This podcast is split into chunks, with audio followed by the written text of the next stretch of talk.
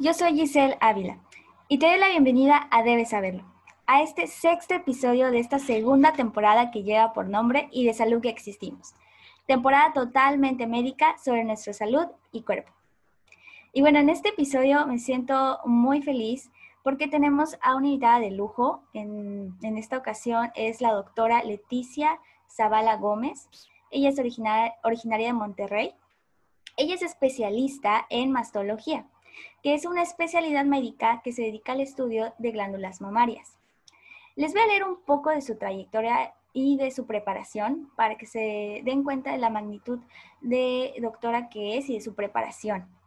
Ella, es una ella hizo una especialidad en cirugía general y la paroscopía avanzada en el Hospital Cristos Muguerza, Universidad de Monterrey. Tiene un posgrado en cirugía de glándula mamaria en el Instituto de Enfermedades de la Mama, FUCAM AC, validado por la Universidad Nacional Autónoma de México, y es certificada por el Consejo Mexicano de Cirugía General. Para mí es un honor, doctora Leticia, tenerla hoy con nosotros. Bienvenida. Muchas gracias, Giselle. Estoy muy contenta de, de participar con ustedes en esta transmisión, en este mes tan importante. Claro que sí, claro que sí. Sí, y bueno, justamente, eh, creo que a lo largo de este mes todos hemos escuchado el término cáncer de mama, ¿no? Pero siempre quedan estas dudas, o bueno, a mí me, me pasa, quedan como dudas y que a veces no nos atrevemos a, a despolvar y querer o atrevernos a preguntar, ¿no? Nos quedamos ahí como guardándolas. Ya en ese, momento como eh, donde nos enfrentamos a un problema con algún familiar, incluso con alguien muy cercano a nosotros mismos, que es cuando ya empezamos a querer investigar todo lo que toda la vida nos quedó en duda, ¿no? Y por eso este episodio tiene por nombre, ¿me puede dar cáncer de mama? Y bueno, me gustaría preguntarle, doctora, eh, como primera primer cuestionamiento para usted. ¿Qué es el cáncer de mama y qué incidencia tiene en México? Claro, mira, efectivamente, pues lo escuchamos por todos lados, como tú bien dices, y más durante el mes de octubre, que se utiliza internacionalmente para concientizar a la población sobre la importancia de esta enfermedad. Y bueno, al final de cuentas resulta que muchos no tenemos muy claro de qué se trata, ¿verdad? Hemos escuchado la palabra cáncer incluso con diferentes apellidos, dependiendo del órgano que se afecta. Cáncer de, y escuchamos de colon, de pulmón, etcétera. Específicamente el cáncer de mama es aquel que se origina en las unidades funcionales de la mama. Es decir, la mama está formada por eh, una unidad funcional que es la que se encarga de producir la leche, los, les llamamos lobulillos y conductos mamarios, y además algunas otras eh, estructuras que le dan su forma y su anatomía, ¿no? Ligamentos, grasa, etc. El cáncer de mama es aquel que se origina específicamente de las unidades funcionales, o sea, ya sea en los lobulillos o en los conductos mamarios. Y a grandes rasgos, el cáncer es cuando una célula normal del cuerpo sufre una transformación hacia una célula anormal y luego esta célula anormal da origen a muchas células anormales iguales a ella y esto es lo que forma al final de cuentas un tumor. Estas células anormales son las que en algún punto pueden llegar a estar en contacto, ¿verdad?, con algún vaso sanguíneo o linfático, viajar por la sangre, instalarse en algún otro órgano, invadirlo también y después hacer que deje de funcionar y es lo que al final confiere al cáncer de la capacidad de ser pues una enfermedad mortal, ¿verdad? El, gran tema y el gran eh, terreno de investigación en todo este tema del cáncer es cuál es ese factor que detona que una célula normal se transforme en una anormal, que podemos también hablar un poco más de eso más adelante, pero bueno, se considera una enfermedad multifactorial, o sea, si bien se sabe que nacemos con alguna predisposición desde el momento en que nacemos, hay después otros factores de nuestra vida ginecológica, de nuestro estilo de vida eh, y, muchas otras cosas que, influyen en que estos factores se detonen, ¿verdad? Que aparezcan y que, que ocurra esta transformación para que aparezca el cáncer. Entonces, bueno, a grandes rasgos esa es la definición del cáncer de mama, esta transformación que surge a nivel de las células, de la estructura funcional de la mama, ya sean los lobulillos o los conductos mamarios, originando un tumor pues maligno, ¿verdad? Que como bien dije al principio, pues puede llegar a diseminarse e invadir otros órganos. Y en cuanto a la incidencia de esta enfermedad, pues bueno, yo creo que es el aspecto más relevante del cáncer de mama porque eh, en cuanto a su pronóstico y, su, y, los grandes avances que se han logrado en la actualidad en cuanto a su diagnóstico temprano y a, las diversas modalidades de tratamiento que mejoran, por supuesto, el pronóstico de la enfermedad, pues e, en, en este sentido tenemos demasiadas esperanzas y siento que vamos avanzando en el sentido en el sentido este, correcto, ¿verdad? En favor de todas las pacientes. Pero cuando hablamos de su incidencia, por alguna razón, hemos descubierto que esta ha ido aumentando. Por definición, la incidencia es la cantidad de números de, perdón, de casos nuevos que se diagnostican al año. Y en el caso del cáncer de mama, en la actualidad se estima que es más de un millón y medio, alrededor de un millón seiscientos mil casos nuevos cada año de cáncer de mama. Y esta incidencia va aumentando. De manera que, que pues se diagnostican cada vez más casos, pero no hemos logrado disminuir consistentemente la mortalidad. O sea, se, se, diagnostican más, pero la gente sigue muriendo igual. Y esto se debe a que no hemos logrado todavía establecer un buen programa de detección oportuna. Se siguen diagnosticando los casos en etapas más avanzadas en las que ya las opciones de tratamiento pues resultan no ser tan eficaces. Y las incidencias, bueno, varían mucho por estado. Aquí en, en el estado de Nuevo León, vamos el sexto lugar en el país. Claro, no, y es un gran número. O sea, eh, justamente lo que, lo que comenta de que cada año van aumentando más es un número bastante preocupante y que, bueno, hablo desde el área de que, bueno, yo no estoy involucrada en el área de, en el área de salud eh, dentro de mi carrera, pero cuando escucho esta cifra es impactante. Ahora ustedes que están, obviamente son especialistas en el tema y ver estos, estos números, pues es algo triste, ¿no? Ver cómo, cómo está aumentando y y que hay poca eh, cultura de prevención, ¿no? O de diagnóstico ah, temprano, ¿no? Que podemos... Sí. Exacto, de hecho está bien claro que en los países desarrollados suele tener mejor pronóstico la enfermedad y esto se debe, entre otras cosas, a que se establecen programas de tamizaje bien estructurados en los que las pacientes, bueno, todas tienen acceso a los servicios de salud, hacerse sus estudios, se eh, se llama a las pacientes a las que se les detecta algo anormal para darles su seguimiento cercano, se les recuerda a la vuelta de un año que ya les toca su nuevo estudio y obviamente, bueno, las cuestiones de tema de, pues de salud pública, ¿verdad? Que tienen, tienen disponibles todos los medicamentos y tratamientos, etcétera. Entonces, pues les suele ir mejor. En países en vías de desarrollo como el nuestro, pues todavía tenemos ahí varias, varios baches que tenemos que, que reparar, ¿verdad? En este sentido. Claro que sí. Y bueno, creo que uno de ellos es principalmente nosotros como sociedad empezar a tener como esta concientización. Y, y, bueno, como siguiente pregunta, doctora, ¿en qué edades se puede dar más frecuente y también si es solamente para mujeres o también le puede dar algún al género masculino? Claro, mira, en cuanto a la edad de presentación, el promedio de edad en el que se presenta en las mujeres mexicanas es de 53 años. Es decir, que eh, eh, esta es la edad en promedio en la que la mayoría de los casos se presentan, pero el 70% de los casos se presentan en un rango entre los 40 y los 70 años de edad. Es por eso que en este grupo de edades en el que se enfocan las recomendaciones de tamizaje imagenológico, es decir, estas recomendaciones de hacerse su mamografía y su eco cada año, aunque te sientas bien, aunque no tengas antecedentes familiares, son a partir de los 40 años cada año y de por vida o al menos hasta cumplir 70, porque es en este periodo de edad en el que se presenta la mayoría de los casos.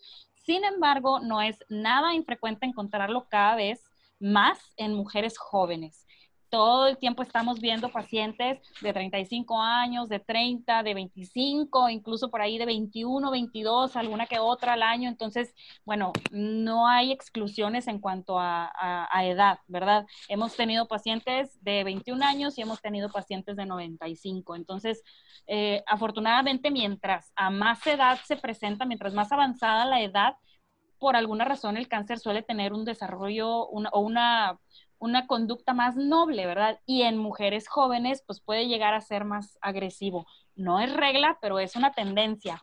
Entonces, pues bueno, por eso todo mundo, siempre que, se identifiquen con, presencia de factores de riesgo, sobre todo familiares, pues hay que recibir recomendaciones especiales para detección. Ok, ok. Y en este caso... No, perdón, y lo que me comentabas de si, si, es exclusivo de mujeres, pues definitivamente que no, ¿verdad? O sea, los, los caballeros también tienen glándula mamaria en mucho menor cantidad, pero también pueden desarrollar cáncer a este nivel. Y es, suelen ser casos que se detectan en etapas todavía más avanzadas por, la, por el hecho de que no se sospecha de primera instancia que pudiera tratarse de cáncer de mama, ¿no? O sea, es tan poco frecuente a lo mejor en un hombre, la relación de hecho es de 100 a 1, o sea, 100 a 1 obviamente predominando en mujeres, pero pues en el caso de los hombres muchas veces pues se tocan alguna bolita y piensan me pegué o, no sé, que a lo mejor no es nada y entonces tarda un poco más el diagnóstico y también se asocia más a casos hereditarios. O sea, generalmente cuando hay muchos casos en una familia que se, se identifica algún patrón hereditario, suele haber más afección en, miembros del sexo masculino. Ok, o sea, sí hay como, no es eh, exclusivo para las, las, mujeres que les puede dar, pero sí hay esta, esta probabilidad de que un hombre con carga genética pueda tener esta, este padecimiento. Así es. Ok, y doctora, ¿qué lo provoca? ¿Hay algo específicamente que, podamos decir que lo pueda detonar o tiene que ver mucho la cara genética? ¿Cómo bueno, lo, como te comentaba al principio, es un terreno de investigación amplísimo, ¿verdad? Todavía es, es una pregunta súper difícil de contestar, incluso, pues, es lo primero que nos preguntan las pacientes, ¿verdad, doctora? ¿Y esto por qué me pasó? ¿Por qué me dio a mí? Y es algo que muchas veces no podemos responder precisamente porque se trata de una enfermedad multifactorial. Esto significa, bueno, que, que influyen muchísimos factores. Eh, también, como te comentaba al principio, es hay una predisposición desde el momento que nacemos, o sea, hay una predisposición genética que traemos en nuestra configuración, ¿no? Desde, desde el momento en que nacemos, en nuestra información, pero no necesariamente es algo hereditario, o sea, genético y hereditario no es lo mismo si eh, nacemos con podemos nacer con la predisposición, pero no la obtuvimos necesariamente de alguien de nuestra familia. Podemos ser un caso esporádico, es decir, el primer caso en la familia que se presenta. Entonces, después de que nacemos con esta predisposición, de la cual, pues, al momento de nacer no lo sabemos, empiezan a influir otros factores de nuestro estilo de vida, por ejemplo, el tabaquismo, la obesidad, si quieren puedo hablar un poco de cada uno de estos factores, el consumo desmoderado de alcohol, la, la mala alimentación, etcétera, que pueden hacer que estos factores, bueno, en ciertas pacientes se terminen expresando, desarrollando un cáncer y en otras no. Hay otros factores, bueno, estos que les acabo de mencionar son ah, eh, relacionados con el estilo de vida y muchos de ellos se pueden modificar, ¿verdad? Aquel que fuma, pues obviamente dejar de fumar, eh, comer bien, hacer algo de ejercicio, mantenernos en nuestro peso. Pero hay otros factores que son biológicos o relacionados con nuestra vida reproductiva que no se pueden modificar y estos pues de por sí ya, ya vienen incluidos, digamos, ya nacemos con este tipo de, factores de riesgo. Por ejemplo, ser mujer se considera factor de riesgo. La edad, ya que es una enfermedad que se asocia al envejecimiento, mientras más edad hay más riesgo de padecerlo, pero también, como les comentaba, pues puede presentarse a cualquier edad, ¿verdad? No hay exclusión por edad. Eh, e, entre otros, bueno, el no haber tenido hijos, el haber empezado a arreglar muy joven o haber dejado de arreglar eh, después de los 52 años, eh, cuando no amamantamos también aumenta por ahí el, el riesgo, entre otros, ¿verdad? O sea, hay muchos factores, como te digo, unos se modifican, otros no, y todos en diversa medida empiezan a influir en, en que se detone la aparición del cáncer. Ahora, hay dos factores de riesgo en particular que son los que tienen una asociación más fuerte. O sea, cuando una paciente presenta alguno de estos dos factores de riesgo, no basta solamente con saber, ¿verdad? De que tengo estos factores, ya lo sé y pues ya estoy consciente, no, sino que además hay que tomar medidas para reducir el riesgo.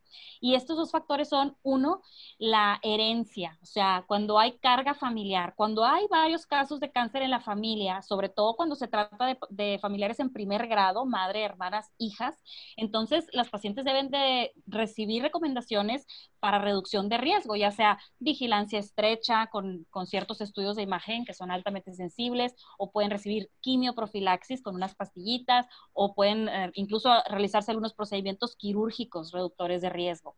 Y el otro factor de riesgo es la presencia de unas lesiones que se llaman premalignas, o sea, que no son benignas, pero tampoco son cáncer, sino son como todos los resultados de histopatológicos, o sea, estos que se hacen en el, en el microscopio y que están en medio entre lo bueno y lo malo. Y son lesiones que pueden a largo plazo o a mediano plazo convertirse en cáncer o que, o que predisponen al desarrollo del cáncer, ¿verdad? Entonces, cuando se identifica alguno de estos dos, herencia o lesiones premalignas, hay que tomar ciertas medidas para reducir el riesgo. Por eso siempre invito a las pacientes a que si han visto que en su, en su familia se han presentado casos, no sé, tías o mi mamá o una hermana o sé que mi abuela tuvo cáncer de mama, pues que pregunten, ¿verdad? Si esto puede influir en su riesgo y qué recomendaciones seguir para detección oportuna, porque son diferentes a, a las del resto de la población, de la población de riesgo promedio. Claro, supongo que el tratamiento que ellas reciben es todavía más específico, como comenta usted, porque están con estos dos factores eh, de riesgo bastante latentes en ellas. Eh, pero bueno, en este caso, eh, como comenta, básicamente todas las personas estamos como expuestas, todas las mujeres más que nada estamos expuestas a que en algún momento pueda presentarse algún abultamiento que puede ser benigno o no, pero corremos el riesgo, ¿no? Eh, con todo lo que usted nos, ha comentado hasta ahora. Eh, Así es, el solo hecho de ser mujeres, pues ya nos tiene que hacer que nos pongamos alerta. Ok, y doctora, ¿hay síntomas que podamos como identificar o señales de alerta que en algún momento podamos llegar a notar y tener todavía este foco rojo de, alerta? Así es. De hecho, mira, eh, las, las medidas para detectar oportunamente, escuchamos mucho, ¿no? A partir de los 40 tu mamografía de ultrasonido, pero también te acabo de decir que las mujeres jóvenes también lo pueden presentar. Entonces me dicen ahí las pacientes, bueno, ¿y ahí qué hacemos? O sea, ¿cómo lo voy a encontrar si me va a aparecer por ejemplo, a los 32 y todavía no estoy en edad de empezarme a hacer estudios, ¿verdad? No tengo antecedentes en la familia, nadie me dio indicaciones de hacerme mi mamografía antes de los 40. Entonces, ¿cómo le voy a hacer para encontrármelo? Entonces, ahí es en donde entra el papel importante de la autoexploración.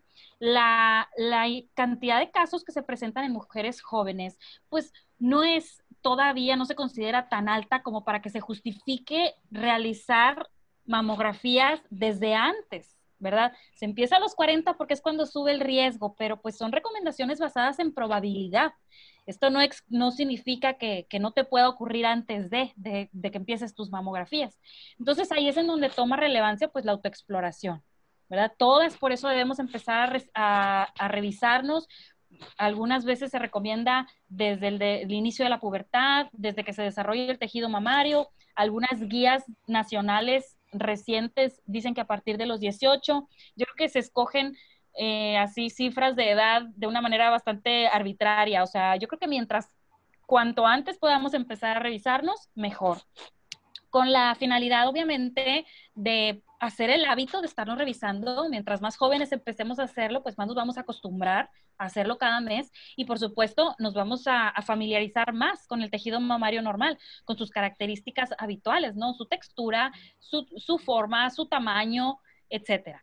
Entonces, por eso para las mujeres de riesgo promedio, antes de los 40, esta es la medida recomendada, ¿verdad? Revisarnos cada mes. Y obviamente eh, reportar a nuestro médico cualquier cambio que pudiéramos identificar. Por ejemplo, obviamente la aparición de algún tumor, una bolita que previamente no estaba, ya sea en la mama o en la axila.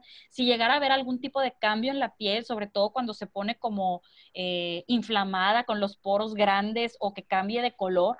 Cuando hay cambios a nivel de la areola y el pezón, por ejemplo, que se retrae, se mete hay personas que nacen con esta característica y por eso es importante empezar las, las revisiones a una edad temprana, porque podemos saber si yo siempre he tenido mi pezón invertido, pues bueno, no me voy a asustar. Eh, si, eh, a diferencia de que si a los 28 me, doy cuenta apenas que lo tengo invertido, ¿verdad? Voy a asustarme. Entonces, eh, como te digo, son, son, la cuestión es identificar cambios. Eso es lo que queremos. O sea, algo que, que previamente no estaba ahí, eso es lo que me debe de llamar la atención y es lo que debo reportar.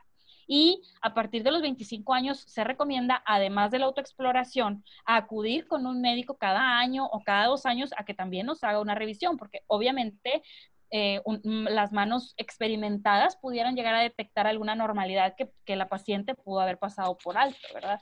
Y bueno, ya, a partir de los 40, obviamente los estudios de imagen.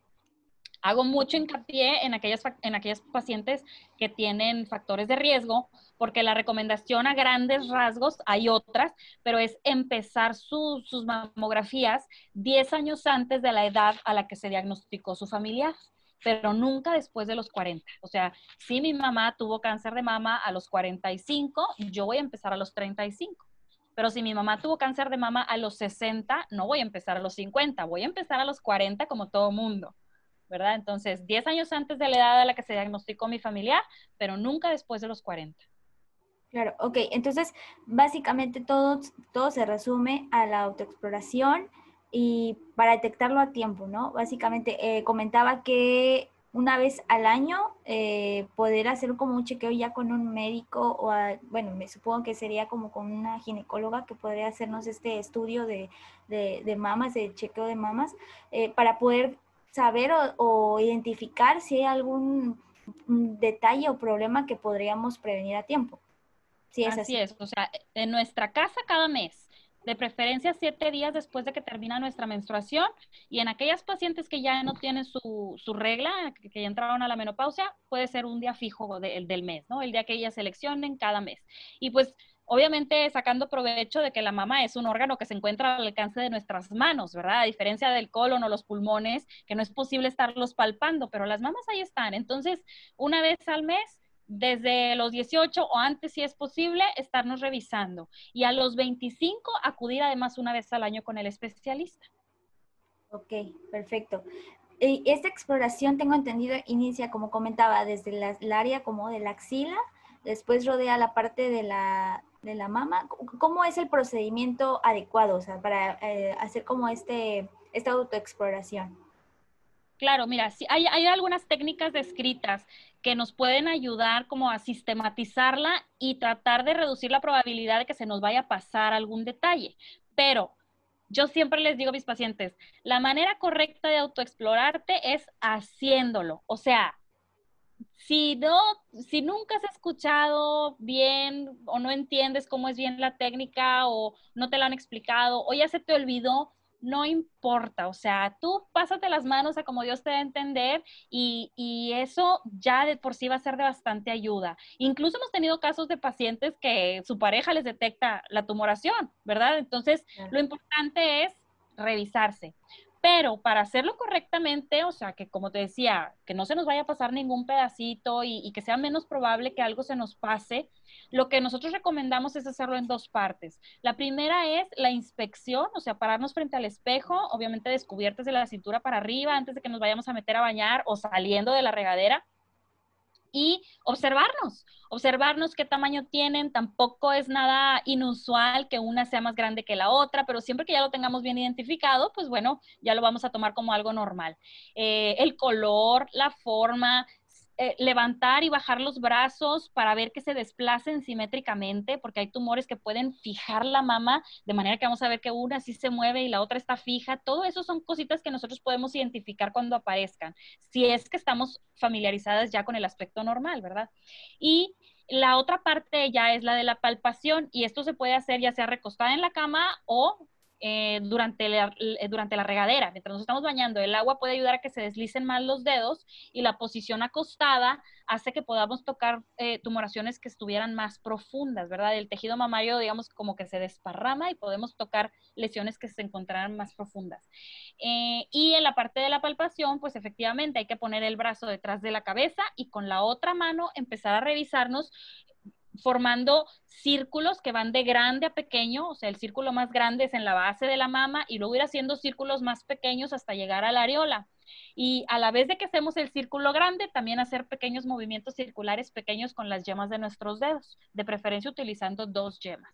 Al final, hay que siempre comprimir el pezón en busca de algún tipo de secreción que también puede, llegar, puede ser dato de alarma. Hay secreciones fisiológicas a veces hay secreciones transparentes, blanquecinas, pues obviamente la leche, eh, que no, no, tienen mayor problema. Generalmente cuando se trata de secreción combinada con un poco de sangre, se ve más oscura y esa es la que nos puede llegar a alarmar, pero también hay padecimientos benignos que la ocasionan. Entonces, de entrada no hay que entrar en pánico, pero identificar si hubiera secreción y obviamente eh, acudir a que nos valoren.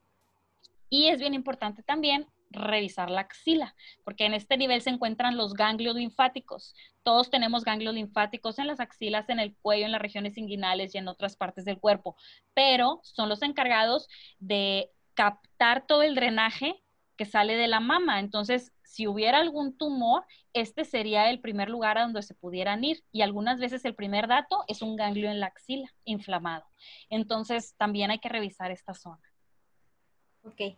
Entonces, bueno, me queda muy claro que la, parte de, tener este conocimiento de nuestro cuerpo es fundamental. Como comentaba usted, eh, desde el primer momento en que nos vemos eh, en el espejo y notamos eh, diferencias, creo que desde ahí podemos darnos cuenta que hay algo como, como una alerta, ¿no?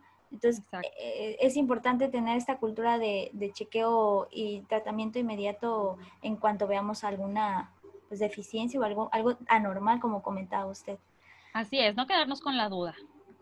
Sí, y bueno, ya para finalizar, ¿tiene algún, una recomendación o algún, eh, alguna nota como final de esta conversación? Eh, creo que, bueno, como comenta, el, el chequeo, el, la, la, forma de nuestro estilo de vida y todo lo que abarca nuestra, el cuidado de nuestra salud en general, pueda tener como bastante peso en la decisión final de si desarrollar algún padecimiento en general, ¿no? Pero en cuestión de cáncer de mama y que bueno, ahora que sabemos que eh, podemos ser... Eh, eh, podemos tenerlo en cualquier momento si no tenemos como las medidas pertinentes, nos hace como tener esta alerta muy, muy presente, ¿no? Hoy en día en, nuestras vidas, tener como siempre la alerta de que podemos estar hablando de algo muy serio si no lo atendemos a tiempo. Exacto. De hecho, yo creo que lo más importante que pudiera yo compartir para todas las personas que nos escuchan es estar bien conscientes de que nadie está exento de padecer cáncer de mama. O sea, no es necesario contar con factores de riesgo para que te pase. Como les decía, el solo hecho de ser mujer nos vuelve propensas. Entonces, por eso estas recomendaciones se extienden a toda la población en general. Y estas campañas se realizan no es por, por una moda, por ponernos el moñito rosa o vestirnos de rosa, sino para recordar a las mujeres que deben de realizarse sus estudios independientemente de que se sientan bien. Me explico, o sea, eh, estas medidas se realizan para buscar enfermedad oculta en mujeres aparentemente sanas. la mamografía tiene la capacidad de detectar tumores cuando apenas miden unos milímetros. No, y, en, en el caso de la, de la autoexploración, pues a lo mejor ya va a medir un poquito más, al menos un centímetro y medio para que sea palpable. Pero pues en mujeres jóvenes esa es la alternativa que tenemos, ¿verdad? No podemos hacer mamografías ah, ah, desde los 20 años a todo mundo. Entonces nos apoyamos de la autoexploración, pero después cada uno de, los, de las otras recomendaciones pues van tomando también su relevancia. Entonces, e, esta es la parte que a mí me gusta siempre recalcar todas nos puede dar. No se confíen de que yo me siento bien, de que en mi familia nunca ha habido cáncer para, para, para acomodarse esa tranquilidad y, brincarse sus estudios. Es una excelente inversión. Es un estudio que se hace una vez al año. En octubre siempre van a encontrar promociones por todos lados y es una buena oportunidad para agendar su estudio si ya les toca, para recordar a las mujeres que están a su alrededor, a su mamá, a sus hermanas, a sus tías, si ya se hicieron sus estudios, e invitarlas a que vayan y se lo hagan. No lo han hecho. Y, obviamente saber con quién acercarse, ¿verdad? Siempre les recuerdo yo, los especialistas en diagnosticar y tratar enfermedades mamarias, algunos somos son ginecólogos, otros somos cirujanos como, como yo, como su servidora, eh, pero idealmente deben de buscar a alguien que tenga un entrenamiento en oncología, que es, la subespecialidad que se encarga de tratar cualquier tipo de cáncer, o en mastología, que es, en el caso mío, eh, es esta especialidad que se encarga del estudio, diagnóstico y tratamiento quirúrgico de las enfermedades mamarias exclusivamente, ¿verdad? Con énfasis principal en el cáncer de mama, en las enfermedades malignas. Entonces, hacernos nuestros estudios, eh, seguir todas las recomendaciones, no olvidar estarnos revisando y obviamente saber con quién acercarnos para que el manejo que nos den sea ideal. Y todo esto puede hacer que nosotros seamos nuestro propio héroe, que si llegara algo a aparecer, nosotras mismas nos hayamos rescatado. Así es, doctora. Muchísimas gracias por, por esas palabras que además nos animan, ¿no? Bueno, a mí me animan a, tener esta, esta cultura de, chequeo y de concientización, ¿no? Precisamente creo que es lo que tenemos que tener muy en claro, ¿no? Que nosotros mismas podemos hacer el, gran cambio entre la, vida y la muerte, básicamente. Así es. Y esta es una enfermedad totalmente curable, pero para que esto sea necesitamos encontrarla a tiempo. Una mujer que se diagnostique en etapas tempranas, al cabo de unos años puede estarse olvidando de que alguna vez lo tuvo y puede llegar a vivir como si jamás lo hubiera padecido y fallecer de súper viejita de alguna otra cosa. Pero para que esto sea posible, que todos los tratamientos sean efectivos, necesitamos encontrarlo cuando más chiquito está, que es cuando todavía no se toca, cuando está escondido. Así que, pues otra vez la, insistencia, ¿verdad? Hay que acudir a hacernos nuestros estudios aunque no sintamos bien. Ok, muy bien, doctora. Muchas gracias. Y bueno, me gustaría ya por último que nos compartieran dónde podemos encontrarla en sus redes sociales, si tiene Facebook o Instagram para que podamos seguirla. Ay, sí, yo encantada de recibir sus, sus mensajes. Frecuentemente estoy respondiendo mensajes directos, lo respondo yo misma, entonces cualquier duda las puedo orientar por estos medios. Eh, mi correo es dra como doctora punto lzavala.gmail.com. En Facebook me encuentran como doctora Leticia Zavala. Leticia se escribe con Y la primera, eh, mastóloga y cirujana de mama. Y en Instagram como dra.lzavala también. Perfecto, doctora. Muchísimas gracias. Y bueno, nuevamente reiterar que estoy muy agradecida por haber aceptado esta invitación y eh, habernos compartido tanta información. La verdad es que esta información la escuchamos que en comerciales, está en la radio, ¿no? Pero ya como estar eh, totalmente concientizados de esto es demasiado importante y demasiada utilidad y demasiado peso para nuestra salud como en todo. Y bueno, eh, Perfecto, entonces de nuevo muchas gracias y gracias a todos los que nos escucharon en este episodio y no se pierdan el próximo episodio ahora video de Debes Saberlo.